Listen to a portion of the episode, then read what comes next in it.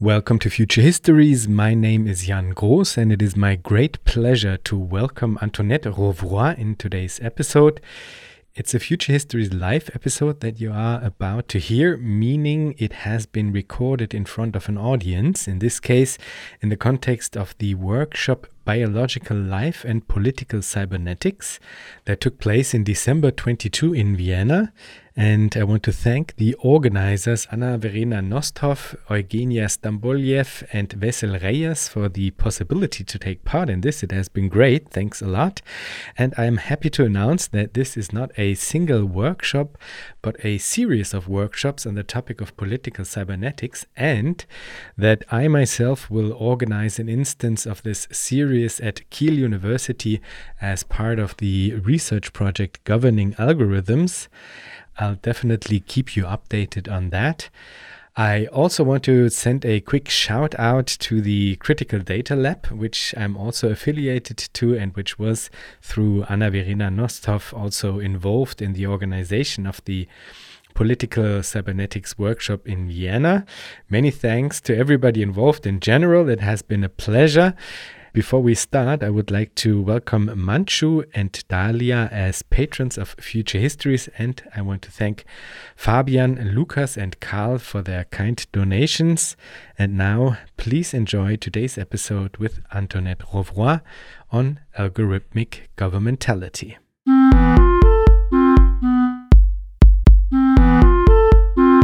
Welcome to Future Histories. My name is Jan Groß, and it is my great pleasure to welcome Antoinette Rouvroy in today's episode. She is a permanent research associate at the Belgian National Fund for Scientific Research and a researcher and professor at the University of Namur in Belgium. Her work centers around evolving normativities at the interface of legal theory, philosophy, and science and technology studies. Using Foucault's insights on questions of government, she has developed an analytic framework called algorithmic governmentality, which we will explore in today's conversation. Welcome, Antoinette. Thank you. Thank you for having me. It's a great pleasure. Let's maybe start with a broad definition for people who are not familiar with your work. What is algorithmic governmentality?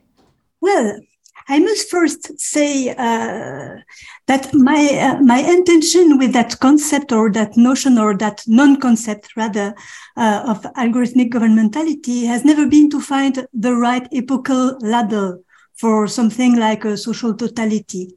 If I speak of governmentality, it is precisely in order to avoid delimiting the social as a totality. I don't speak of algorithmic society any more than of a surveillance society. Algorithmic governmentality does not, in the sense I, I use the term, designate a particular mode of government which would have more or less replaced or been juxtaposed to the forms of sovereignty, pastorate, discipline, normalization, control, and so on that Foucault, and, and in fact, Foucault himself did not consider that sovereignty, surveillance, discipline, control, and so on corresponded to a strict chronologic periodization. Uh, it was not for him a series in which the elements follow one another. It is rather a complex edifice in which the center of gravity shifts in the systems of correlations between legality, discipline, security, control, and I would add with, with Felix Guattari, integration, and I would add uh, with a lot of, of you, uh, with most of you, recursivity. Uh, uh, these shift at the core of governmental rationalities. The way I try to inherit of the non-concept of governmentality uh, from Foucault is, I must concede right away, uh, quite unfaithful, at least, at least partially, to the original meaning ascribed to the term by Michel Foucault in the series of lectures he held at the College of Collège de France in 1978 and 1973. And I would say uh, that because uh, since I wrote about algorithmic governmentality first, it was a long, long time ago, my own thinking have, has evolved and I have come to, to understand that in fact, algorithmic governmentality or algorithmic capitalism was not a mode of ordering of the world. It was, it, it is not a mode of organization, but it's rather a tactic or a system of disorganization, of organized and strategic disruption, uh, which is highly profitable to, uh, to the ones who uh, uh McKenzie Wark call uh, the vectorialist class. But of course, we are all part of this, and I will uh, try to develop that uh, a little bit, uh, that a little bit later.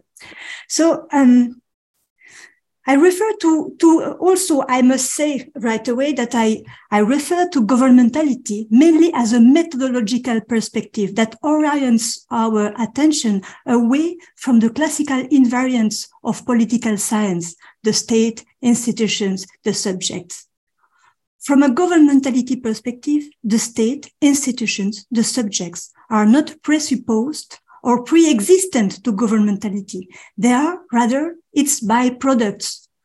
So um, governmentality allows me to try to to diagnose to diagnose or to to to produce a kind of clinics or analytics of a series of semiotic epistemic, normative, strategic, anthropological, ethical shifts in the processes or techniques of signification, that is production of meaning, in techniques of power or domination, and in techniques of the self. Foucault's notion of governmentality, or what he calls governmental rationality, which corresponds in this sense to what, for example, Castoriadis calls the imaginary institution of society, is above all, for me, a way of making consistent, of articulating, um, of showing the entanglement in each era of a set of techniques of signification, tech, meaning making, techniques of production, techniques of power, and techniques of self.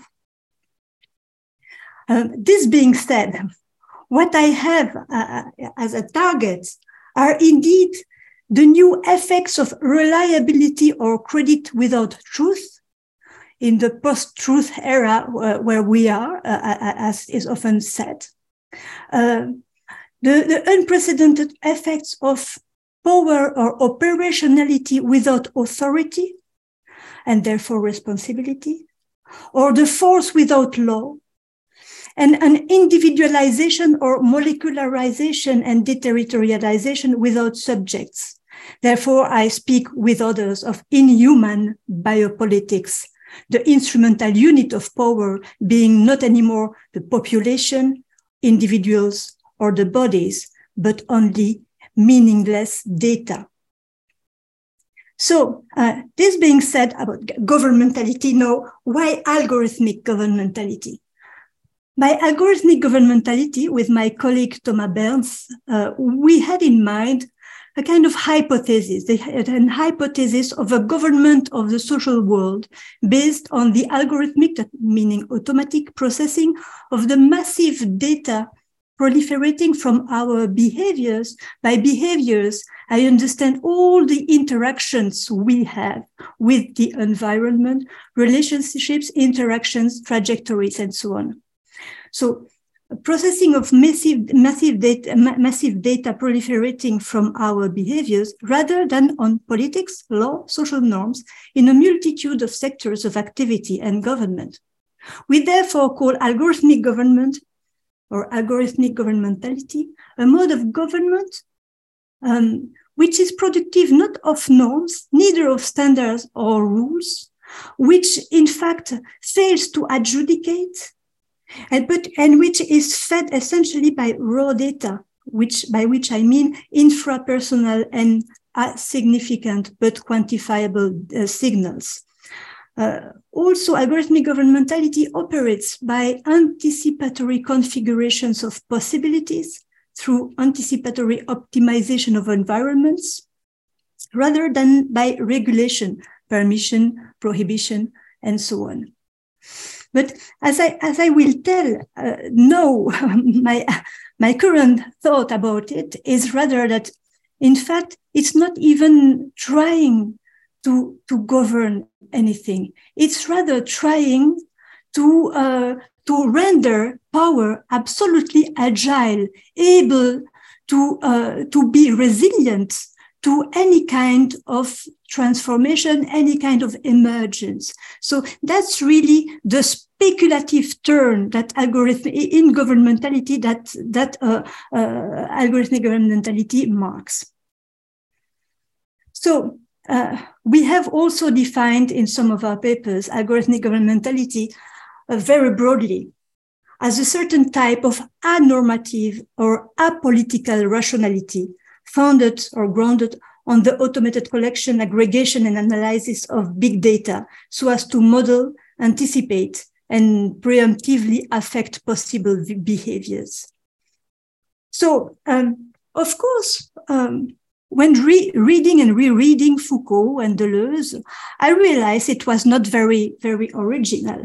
In fact, already in 1979, Foucault announced this. On the horizon of liberal governmentality, what appears is not at all the ideal or the project of an exhaustively disciplinary society in which the legal network enclosing individuals would be relayed and extended from within by, let us say, normative mechanisms. Nor is it a society in which the mechanisms of general normalization and exclusion of the non-normalizable would be required. On the contrary, on the horizon is the image or the idea or theme of a society in which there would be optimization of systems of difference, in which the field would be left open to auxiliary processes, in which there would be tolerance for minority individuals and practices, in which there would be action not on the players of the game, but on the rules of the game. And finally, in which there would be intervention not on the type of internal subjugation of individuals, but intervention of an environmental type. And in the next lesson, Foucault reminded of the heterodox definition of economics given by Gary Becker, the science of systematicity of responses to uh, environmental uh, variations. A definition, Foucault told us, which can perfectly include the behavioral techniques that had been promoted in particular by Skinner, about, uh, about whom Foucault also writes that he was so, that he was hostile to the use of statistics, that he considers that individual behaviors must be studied, which presupposes that we control the environment in which we place the subject and, and that we define measures of response which are informative. When a subject moves in, in, in his environment, some of his behaviors produce detectable changes in the environment, the reinforcement contingencies. The operant response is a class of responses defined by the consequences they have for the subject and issued in a given situation without being causally dependent on a stimulus in the situation. That's really the kind of data behaviorism that I have be, that I have tried to describe, in which, in fact, insights replace knowledge. And in fact, it, it completely disturbs that the idea that uh, uh, that, that uh, Foucault had uh, that um, in fact power is always based and co-produced with knowledge. Here, the conjunction of knowledge and power is completely exploded. There is no need for knowledge to govern, and it, it's exactly it's even the the opposite. Uh, it's a way through which contingency and non-knowledge and ignorance become become the target or yes the, the, the target of, of speculative and leveraging strategies. So we are not exactly in the situation described by foucault. Why? Of course um, of course uh, uh, we, we, we, we perceive all that modulation that, that, that we have left modernist uh, way of, uh, of government and so on. But I would say we are even further than what he, what he anticipated in 79. Why is it? Because in fact, there is no action on the rules of the game, or if there are actions on the rules of the game, these rules are not even anymore detectable or subjectively recognizable by the players. Why is that? Because in, in algorithmic governmentality, what we notice is that even metrics, metrics against which behaviors or performances are evaluated, ranked, ranked, scored, and so on, uh, metrics have become increasingly plastic. They are not fixed. They are not knowable in advance. They are they are, they are moving. They are moving and evolving according to the behaviors of all others. What that means is that we are not anymore confronted with a, or, or the, the, the, kind of subject produced by uh, algorithmic governmentality is completely at odds with the notion of the, the economic, the homo economicus uh, described by Gary Becker, the, you know, the homo economicus who had to invest rationally in his own uh, human capital uh, by being able to anticipate what kind of returns his investment would would grant uh, him. No, no, people never know how they will be e evaluated, and the metrics are so so moving that, in fact, um, we have one can have the impression that this shift from um, modernist normativity towards recursive uh, plasticity of anormativity uh, of that cybernetic mode of government, uh, it can appear really uh, emancipatory, but it is paid. Uh, it, it, cost, it is at the cost of transforming individuals into um, people who are completely addicted to, to credit. So they have to find credit to gain attention, to gain audience, to be noticed. It means to, to occupy a node in the network. So, uh, in fact, it's it's a kind of anomy. That's the reason why I, in in beginning, uh, to respond too long in to, to your question. I said it's a, it's a system of disorganization. It's a system of disorganization because um, it fragments all uh, subjectively and collectively recognizable forms into uh, pure uh, decontextualized signals, which are reaggregated at an industrial scale which is not personal nor collective nor, nor nothing, uh, uh, which are pure speculative, in which uh, uh um, pure speculative uh, uh, spaces are created, speculative spaces of opportunities and risks. Um, I, don't. I, I, have the impression that I have transformed this discussion into a monologue. So don't, don't hesitate to to to interrupt me if you wish. Well, I'll, I'll just wait until you have uh, finished making your point. So that's all right with me. Okay. Okay. So I, uh, I maybe in order to give to give some um, some consistency, some materiality to what I what I what I'm saying here, I give just a, a few a few examples. For example, there is a new system of employee monitoring developed by Amazon in its warehouse and in the vehicle uh, of their delivery drivers. Um, in the online presentation, Amazon presents the monitoring system as humanizing the interaction transportation companies have with their drivers to enhance driving performance. Indeed, what matters in this humanization is to enable artificial intelligence systems to better understand, or rather better act as if they understood the humans in their interactions with their environment. Of course, what matters to Amazon is not at all understanding or legibility of each individual employee, their motivations, their intentions, or the singularity of their experiences. In fact, individual, individual warehouse workers are eminently substitutable or replaceable anyway, it is not their singularity that Amazon has an interest in. Nor is Amazon primarily uh, interested in acquiring knowledge about the productivity of the workforce in general, but rather it's interested in rendering individual workers every move computable in a data behaviorist paradigm. This is the kind of data behaviorism allowing humanization of interactions contemplated by Amazon. To humanize in, in, this discourse means to scale power down to the molecular level, to leverage particularities, not singularities, but particularities. Conveniently, from the perspective of, a, of a neoliberal uh, management, these particularities escape both subjective identification, recognition, and collective perception and discussion.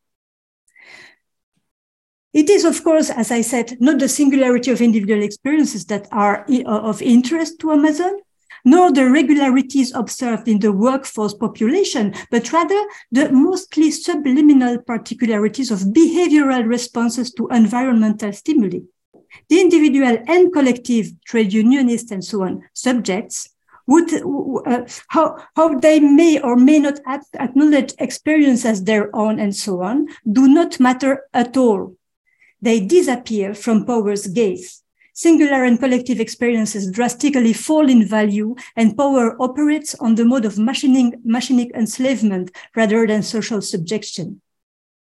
So, enabling, enabling everything to be connected, to communicate or synchronize with everything else in almost real time, the, the computational turn appears to disqualify all kinds of representations including predictions based on statistical representations, which never pretend to be adequate to the world, but merely to provide approximative representations of it with an objective of neutrality. All these, even statistical representations, are felt as anarchisms, uh, archaisms, sorry, archaisms, in favor of a post-representational recursive paradigm of disintermediated access to the digital real in high resolution, which is also a high dissolution, at a pre-semiotic stage emancipated from the symbolic order, from the tyranny of the signifier, from the imperialism of language itself. So, and I will, I, I will end uh, maybe my attempt to to not, not define algorithmic governmentality by this. I would say that um, the aim, but I will maybe later further explain this. The aim is not so much to manage or influence the individuals and groups, but to render power absolutely agile, capable of leveraging the contingency of individual and collective behaviors, whereas data drivenness attests to the replacement of both the commodity form and currency by assets. All that matters is the convertibility of contingent data into speculative assets. So the hallmark of power in algorithmic regime is not so much that it would look at us, spy on us, but rather that it literally bypasses the, the visual episteme, the phenomenological perceptual systems of recognition, of qualification, of judgment, of categories in favor of systems of recursive computation, as a consequence, algorithmic governmentality is quite indifferent to what is present, to what appears consistent and real to our ordinary senses, as it shifts towards the forward-looking detection of contingent patterns as novel, latent speculative spaces, which are in no way subjectively or collectively recognizable. So, yes, I, maybe I, I, I, I don't know if, uh, if this fits as a, as a broad um, indication of uh, what algorithmic governmentality is about as a as a problem. Yes. Well, uh, let me jump in. I would be interested at this point in, in, in two things. Uh, one would be that in one of your texts, at some point, you um, coming from this critique of algorithmic governmentality, you continue to argue for a, and a quote unquote return to reality. So I would be interested actually what you mean by reality in this case. So what is it coming from this critique that you try to bring forward, maybe as a um, I don't know how to call it then counter ontology or I don't know maybe so maybe you could state what you mean with reality in this case. This is uh, one of the the questions that I have, and the other one would be that when reading the texts from time to time, I was asking myself whether or not the, these descriptions that you give of uh, algorithmic governmentality, I got the impression that they do absolutely fit for some form of um, imaginary of algorithmic governing, but that if we look at the actual practice that this is um, not really an, an adequate uh, description of how things are really uh, going going down. And uh, one example for this would be uh, this phrase of uh, uh, raw data is an oxymoron. And you yourself state that the, the people who are actually working with these technologies are very much aware that there that there are so many hands reaching into the algorithm that there is always a co-production between the algorithm and the the humans who are working with it so that there is not actually this place of perfection that you kind of describe when talking about algorithmic governmentality, who seems to be omnipotent uh, when hearing about the, the critique. And of course, it's powerful, but it's not omnipotent. And it didn't yet succeed in getting rid of the human, I would say. So th there is already this aspect of interpretation, there's already this aspect of entanglement, there's already this aspect of human co production always in place already in capitalist cybernetics as well. Yes, of course, I hear what you say, but I. I think that that's the most, maybe the most difficult thing to to to um, to transmit. Uh, in fact, what I say, uh, what, what, I speak about, what I speak about, and I speak about it in, in my text as well, it, it, it's a technical ideology. It's a technical ideology of big data. It means that what I speak about is the a kind of pretension, but a pretension that even you know uh, the designers of the of the technology, data scientists, and so on, they they are not naive realists. They they know they know that in fact, big data doesn't mean exhaustivity, that automatization or, uh, or algorithm don't, don't mean, doesn't mean uh, uh objectivity, uh, that non-selectivity or uh, uh less obvious selectivity doesn't mean impartiality and so on.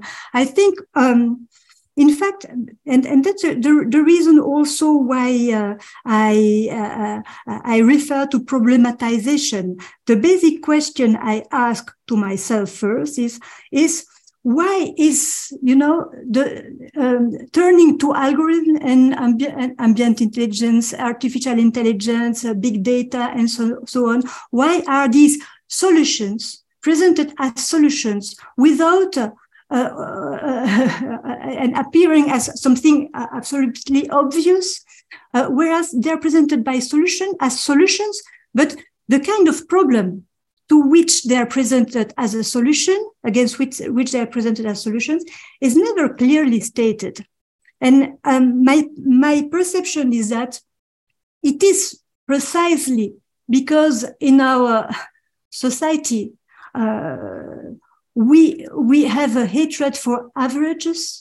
We all want to be uh, unique and recognized as unique. We don't want to be part of a category anymore.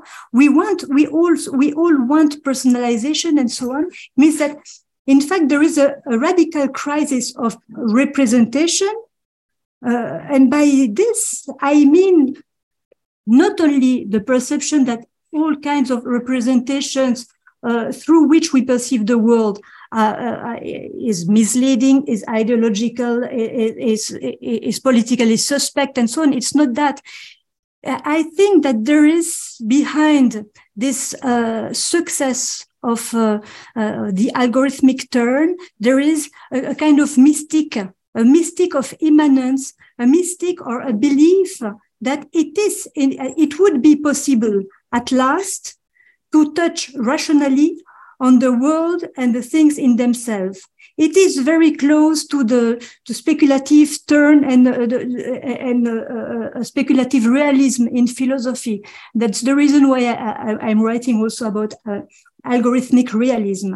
Um, but it's it's very it's of course absolutely uh, absolutely ideolo ideological. Of course, the the human is everywhere. The human is in the it's the human who, who, who designs or who, who inscribes the, the, the, the, objective function.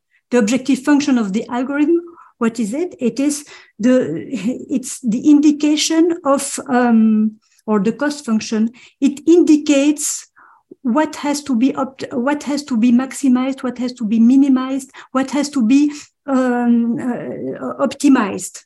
Uh, of course, that objective function is nothing uh, but the, the, the, formalization of the sectoral sectorial interest or the sectorial logic of, of the actor who's using the algorithm. So there, there is there is the human there. There is the human, uh, of course, in social reality itself, and the mere fact, the mere transcription of social reality, of social into into digital data which appear as facts i speak of a new kind of facticity the simple transformation of reality of that reality social reality complex and so on into uh, data doesn't purge doesn't uh, uh, uh expurgate that reality from all the uh, domination, uh, the reports of domination, relation over dominations, and so on. In fact, as you say, data uh, raw data don't exist. It, it's not only that raw data is always cooked. Uh, of course, it is. It's a it's a patient work of uh, um, uh of disindexation, anonymization, and so so on. Producing raw data is a, is a hard work, but it's not it's not only that. It's also also that raw uh, um, producing raw data is organizing the amnesia of data with regard to their, the condition of their production. That's the reason why it's, I, I say it's, a, it's ideological. It hides its own conditions of, of production. So, um, um, so, it's not that I, in the question you, you sent me, I read that uh, I don't only criticize the concept of a truth founded in probability. I, I, I never, I, I never uh, criticize the concept of a truth founded in probability because uh, following Foucault, for me, truth, the notion of truth, uh, is always the result of uh, uh, truth regimes. Truth regime, uh, it's truth is always produced. It's something that is added to uh, the world. It's not, nothing that you can find in the world. And that's the also, you know, the, the false promise of, uh, of big data or the idea of, or of the ideology of the technical ideology of big data is the idea that knowledge shouldn't have to be produced anymore, that it can be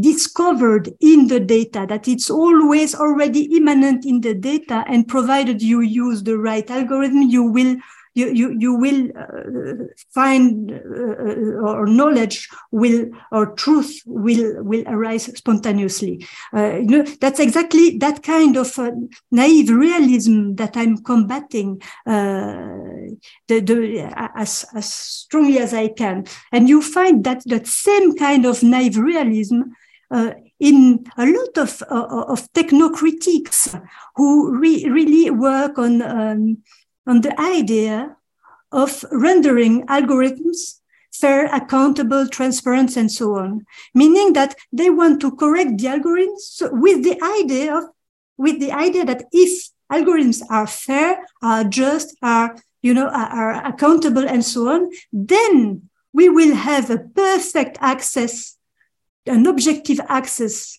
to what is you know, without human intermediation. Uh, that's uh, that, that's that's really mad. That's the madness because um, I think first of all uh, there are several reasons. Of course, the first obvious reason is that the notion of just the, the notions notions such as justice or concepts such as justice, fairness, and so on are dialectical concepts. Dialectical concepts are not easily formalizable into uh, what Georgescu, Nicolas Georgescu-Roegen call uh, uh, uh arithmo, uh, arithmomorphic concepts. Arithmomorphic concepts in Georgescu-Roegen's uh, uh, um, uh, theorization are concepts which are exactly what, you know, the result of an optimization, uh, of an algorithmic optimization is, you know, just one result, yes or not. That's algorithm, that's sure, you know, you don't have to discuss. But justice is not something like that. It's really dialectical. It means that it's it is a concept um, which has a uh, which is distinct, of course, but not discretizable, not discretizable, uh, and that's that that's hugely important. Huh? Uh, maybe I can. Yes, I will read you. I, I had that. Um, that passage of Georgescu, uh, Georgescu-Roegen, uh, um, for Georgescu-Roegen, the, the, the arithmomorphic character of a concept is linked to the fact that there is a definitive discrete border between what is and what is not, what it is not, what it is and what it is not. The possibility of defining a univocal relation between a set of concepts and a numerical scale makes it possible, for example, to attest to the arithmomorphic character of the concept in this set. Um, but, but there are another kind, other, another world of concepts, which are all the concepts that we, we human use as we are, uh, uh, because we are not inhuman. And those not inhuman concepts are all, are all uh, dialectical. I think. So, um, so for, for reality, uh, I think it was a misunderstanding. Uh, there was a misunderstanding there. Uh, uh, if I, the reality, I, I don't, I don't remember having written that, but uh, if I argue for a return to reality, the kind of reality I would like to return to is the reality that is added to the world, added by our own collective productions of meaning. So um, that's the dialectical reality I, I would uh, I would argue for. There are a series of conditions for this kind of additional uh, additional uh, reality to to occur. Uh, and, and, the first conditions are, are spatial and temporal. We need scenes to discuss about dialectical concepts. Uh, but I, maybe I, I, go too too far in my answers. I don't know if if it uh, fits what you had in mind. Well, if it was merely a misunderstanding, you think then we could continue uh, to other questions. And I would just maybe to clear something up. And since we are here on, uh, in a workshop on um, cybernetic politics. I just wanted to ask if I uh, maybe understood it wrong uh, right now in your answer when you pointed towards a, a, kind of naive realism, which is kind of close to speculative realism, which you say is an kind of uh, th this naive realism is an aspect of algorithmic governmentality as well as of some of the critics. Uh, I'm actually wondering because I always thought that cybernetics actually does not really care about on in this sense, but um, is absolutely fine with something that would be called a probable truth. So it's not about uh, really kind of trying to unveil some kind of essence. I always, always thought that this is absolutely not a logic found within the uh, cybernetic uh, paradigm, but as I said, uh, instead, uh, it would totally be fine with a version that simply works or works better than the other one. So this is what I meant with a truth founded in probability. And I would say that this is really a, a fundamental difference.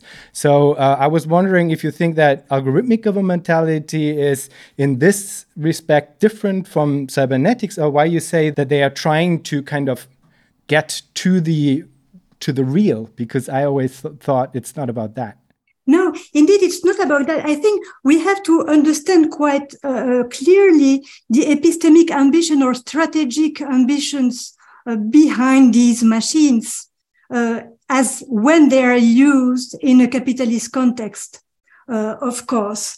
Uh, in fact, with the advent of, of, big data and machine learning, uh, emergences are detected in real time in an anomic complex and purely metric digital space, purely which is the result of an abstraction, but also of, of all kinds of, of, of production of raw data, as you as you said, uh, which is uh, compression and so on. Uh, so, but but which is purely metric, which is a space which is envisaged not from the topological angle of uh, continuity and stability, but from the time-based angle of contingency, instability, and continuously reconducted uh, crisis, uh, as uh, Jose Xo Adams uh, explained in one of his papers. So, in that context, uh, what we have to understand is that data doesn't don't function as as signs. They are, they don't function as signifiers for for something. Rather, they function as pure differences or deferments of meaning that are never given in their completion. So, um, to explain that a little bit, I have I have to I think go back to a comparison between um, what, for example, Adolphe Quetelet uh, or, or, the, or the, between the, the, deterministic metaphysics that, for example, Adolphe Quetelet uh, uh, had um, uh, when founding uh, or participating to the to the foundation of, of statistics, and what happens um, in, in, machine learning. Hmm? The speculative ambitions of machine learning, I think, are really at odds with the mid 19th century of ambitions of studying, studying social physics like Adolphe Quetelet, whose project was to study man in his various degrees of aggregation from the individual state to the highest state of combination, which includes the whole of humanity. On the contrary, algorithmic governmentality radically embraces uncertainty, incommensurability, contingency. It, it also attests to a new mode of preemptive intervention, which is no longer legitimated or justified as the ability to act on the basis of precise knowledge of the future, but on the contrary, as an invincible certainty as to what must be done in the absence of such certainty, as uh, Martijn Konings uh, says quite clearly in Capital and Time. So, and the temporality is, of course, recursive, which changed everything. So, um, in fact, it's a dynamic mode where continuous lear- uh, where continuous learning and production of reliabilities without truth including truth about people's behaviors replace the production of temporary truth and their justifiability verifiability contestability. I would say what relates uh, algorithmic governmentality also to cybernetic is, of course, the overcoming of the notion that, that uh, uh, of the of the separation of calculation and things, of uh, of, of contents and matter, and so on. It, it resets a, a, a, new kind, new ontology, but which is completely uh, disarticulated from uh, from the notion of a, of, of a human subject. Hmm? So uh, I don't know if it responds to your to your question. I'm sure it does somehow, definitely. Um, I would be interested because I think you have described uh, a lot of uh, your critique already. I would be interested in what you argue for, actually. So I would be interested in what is your uh, proposition? Uh, what would you bring in against uh, algorithmic governmentality? Well, um, I, I, think, of course, uh, my posture here is more descriptive of something which is uh, which is which amounts to capitalism on, on uh, capitalism and neoliberalism uh, on algorithmic steroids. Hmm? I know it's not fashionable to say that, uh, but I think we would need uh, maybe a constitutional moment, a moment a moment wherein we think about a what is a constitution? A constitution is a text by which the present, the people who are present and who uh, sign the constitution limit their own power. They limit their own power. They promise a little bit like, you know, Nietzsche charged nature with uh, that task of producing an animal who can promise and keep its promise.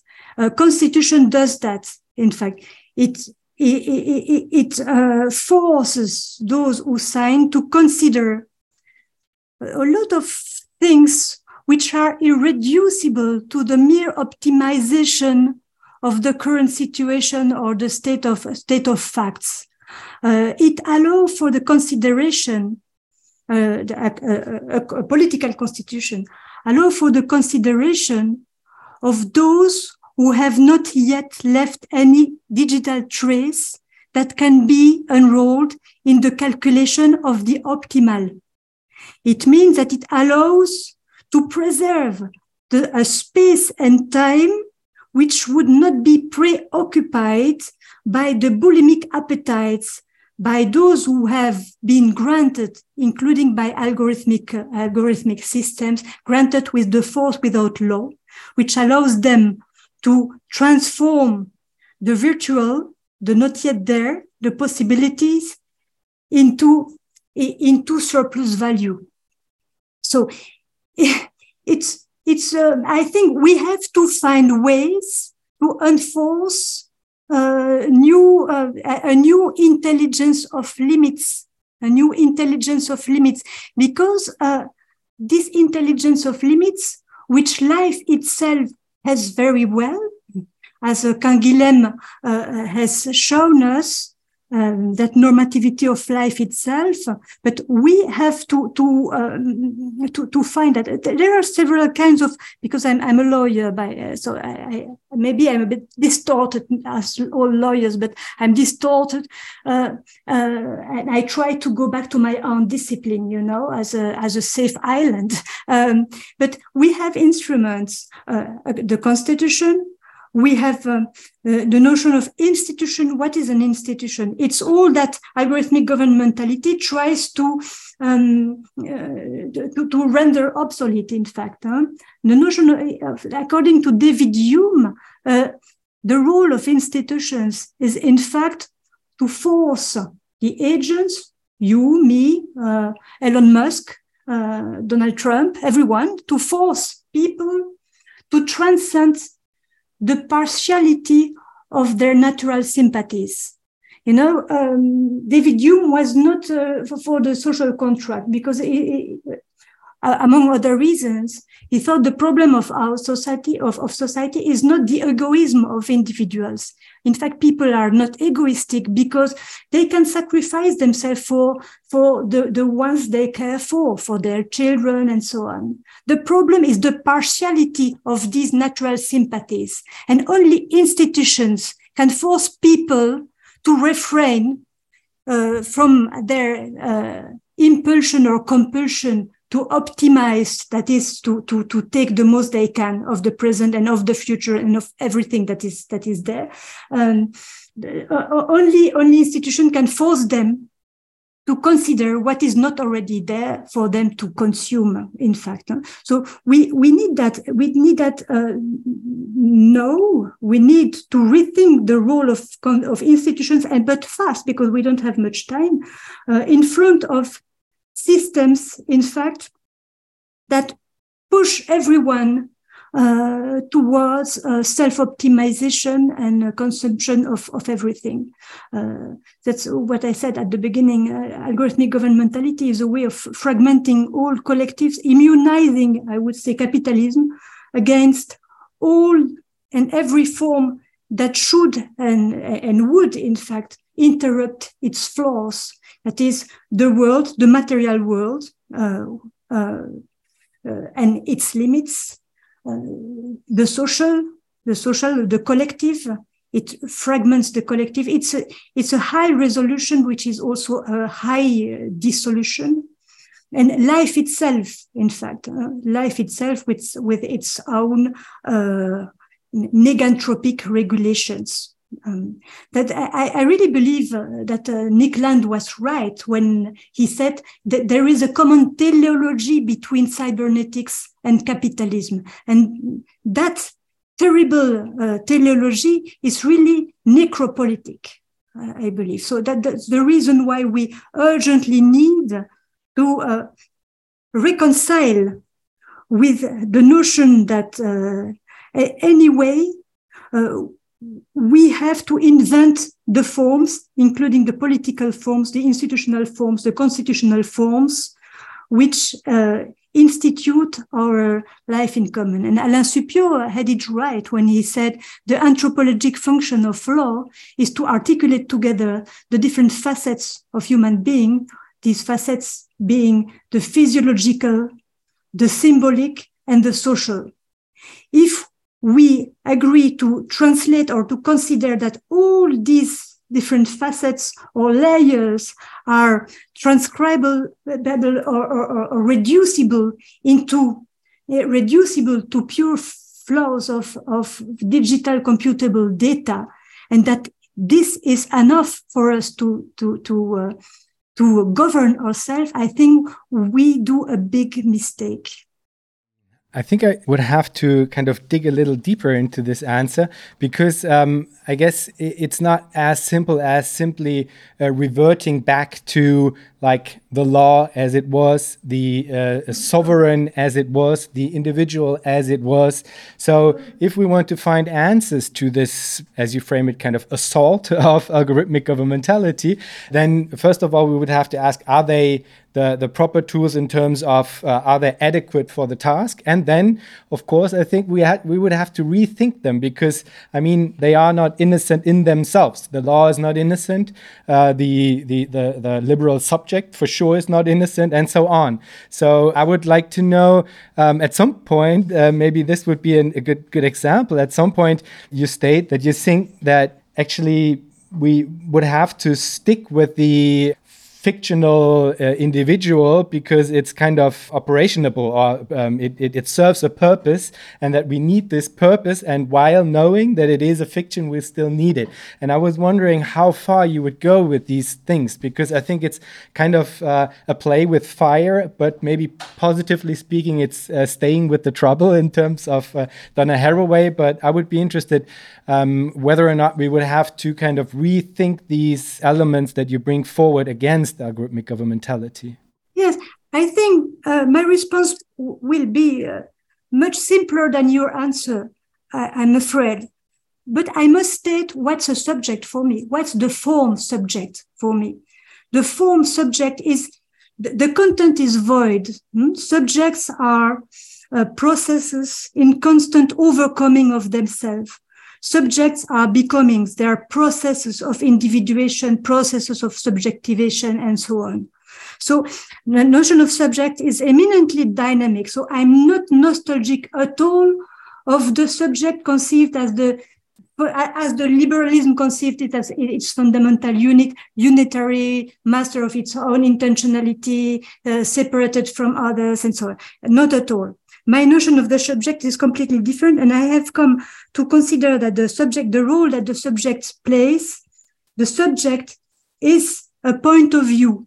It's nothing else than a point of view. Uh, so the world needs the subject because the subject is the point of view from which objects may appear despite their ontological indetermination, um, as Barad and so on uh, would say.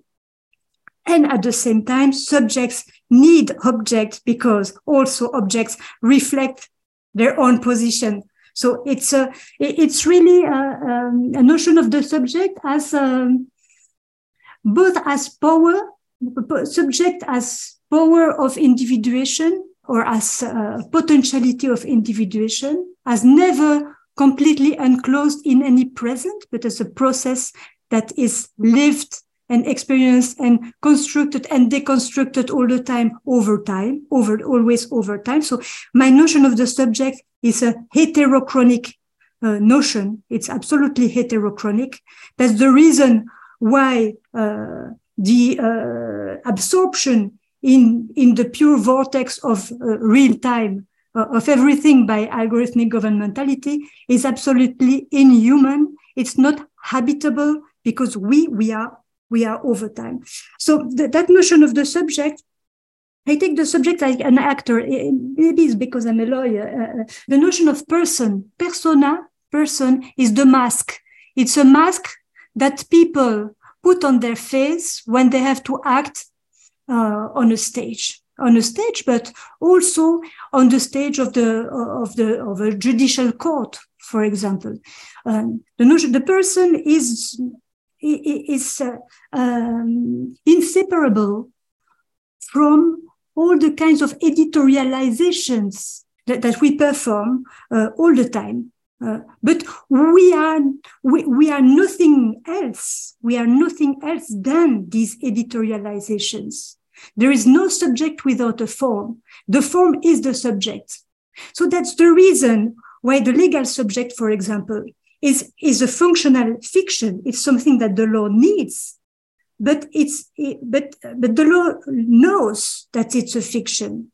It's a place. It's a location from which to make one's situation or the situation of the people who share uh, an existential experience of discrimination, for example, uh, together, uh, being a person before the law is being able to give account of injustice, felt injustice, uh, felt problems. Uh, to, in fact, it's a way of mattering and of determining or contributing to the definition of what matters, what's a problem, and what needs solution. So it's quite pragmatic, I would say, but not only. Uh, it's not only pragmatic, I think it's also in a way ontologic, but it's an ontology which is absolutely non-essentialist.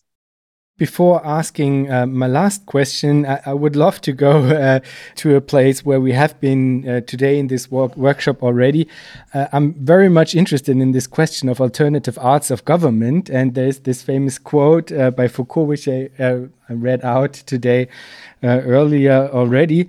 And the quote goes What governmentality is possible as a strictly, intrinsically, and autonomously socialist governmentality? In any case, we know only that if there is a really socialist governmentality, then it is not hidden within socialism and its texts. It cannot be deduced from them, it must be invented.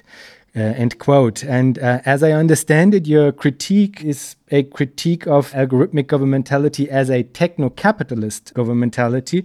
And not all of it will necessarily apply for other uses of these technologies in other contexts. So maybe let's turn to the, the question of construction again, uh, to the question of alternative in a positive sense. What could this invention of desirable alternative governmentalities look like?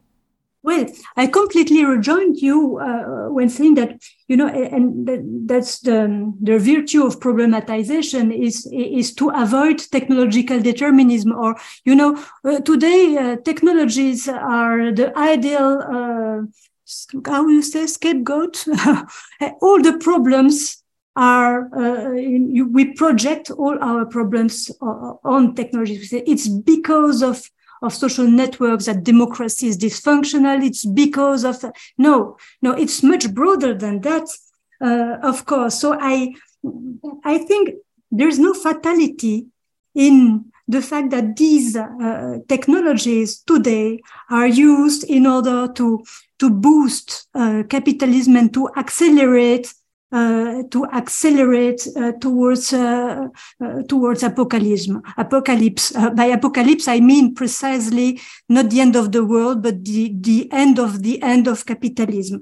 Um, in fact, um, the smartness, the smartness of uh, these technologies is precisely that through big data um, and machine learning, we can become uh, aware, we can see regularities of the world which are only observable on on huge numbers.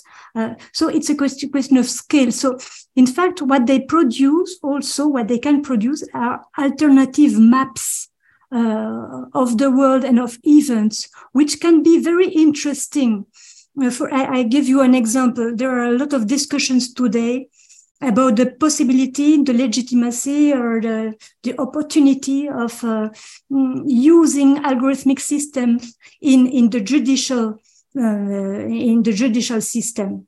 Uh, algorithmic decision making uh, as to help judges, for example, and so on, um, to, to take decisions.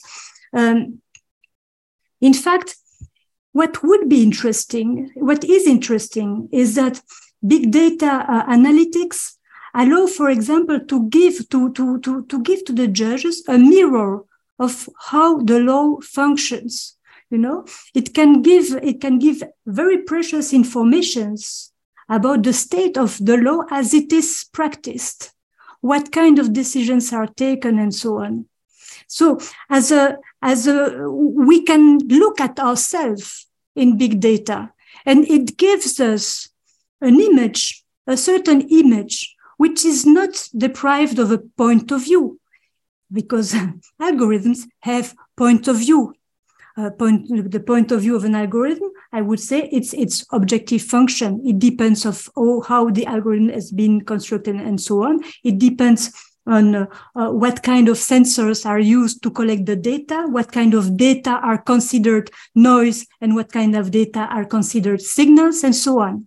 So there are point of view, but it can allow us to be uh, alerted uh, about um, specificities or singularities of the world that we would not, or of our or, or of our own, own, behaviors that we would not uh, notice otherwise. So it can increase our intelligence instead of uh, depriving us from intelligence.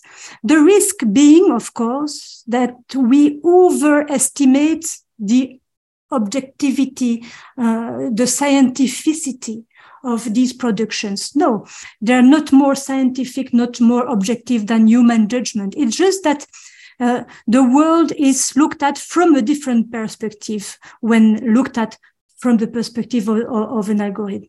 We have to know about all the biases, the biases of the humans, but the biases of the algorithms as well. And there are a lot, there are a lot, and, and they are difficult to, to detect sometimes because, for example, the distinction between uh, what is a signal and what is noise is not decided by an institution in algorithmic governmentality. Uh, it, it is just, uh, um, it is set, it is, uh, that, that distinction is set in a, in a way which is uh, endogenous to uh, the, the socio-mediatic reality. So it's evolving all the time. So it's quite difficult to know exactly what the point of view of the algorithm is. And that's the difficulty. That's the difficulty. But that difficulty is quite interesting in itself because it, it, it, um, it instills, it instills trouble if we are, if we keep attentive to these difficulties it, it so that, that's the reason why I, I don't militate for algorithmic transparency, for example, which is uh, it's a complete uh, stupidity from my perspective. Not only it's unattainable uh, because the, the, the, inductive logic is not even easily translatable into into linear uh, language understandable by the humans, but but it would be uh, uh, really um, attenuating the enchanting uh, alien logic or the enchanting view from somewhere else, uh, which we really need in order to, to, to boost our imagination also. So I think it, it can, if algorithmic systems can de-automatize our own thinking, that would be quite great. Okay, in order to have some uh, time for open discussion, I will ask my uh, last quest question, which is always if you think about the future, what makes you joyful? That's maybe the hardest one for the moment. If I think about the future, what makes me joyful? I think maybe, but I'm not the, the first one to say that. Uh, that that impression that uh, the, the apocalypse has already arisen and that we are uh, what remains. I think Slavoj Zizek said that. And I find that an, a, a, nice logic because, you know, if you think that the catastrophe, the absolute catastrophe has already arisen, which is uh, not impossible, in fact, uh, then we have nothing left to lose, you know, except that we, we now have to organize ourselves to um, to, to, become to become human to become human to to stop behaving like inhuman persons. And, and there is much work i think uh, to attain to that non-inhumanity. I prefer to speak of non-inhuman uh, because it's less uh, segregative than affirming a human essence but I really like that uh, double uh, double negation. I think it's that double negations are are, are really uh, are really interesting and really dialectical, and they are maybe the core of of of what makes us human.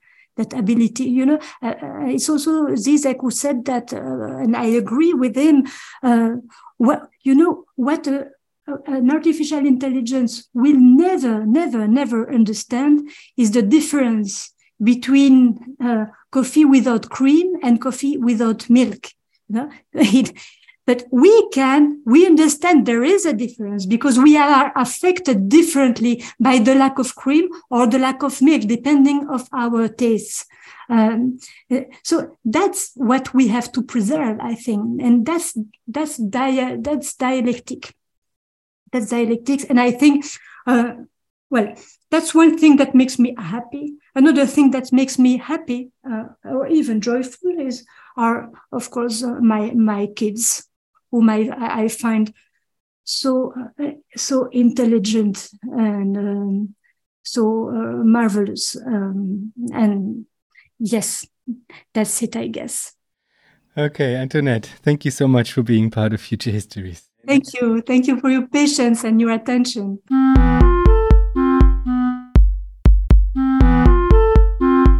That was our show for today. Thanks a lot for listening.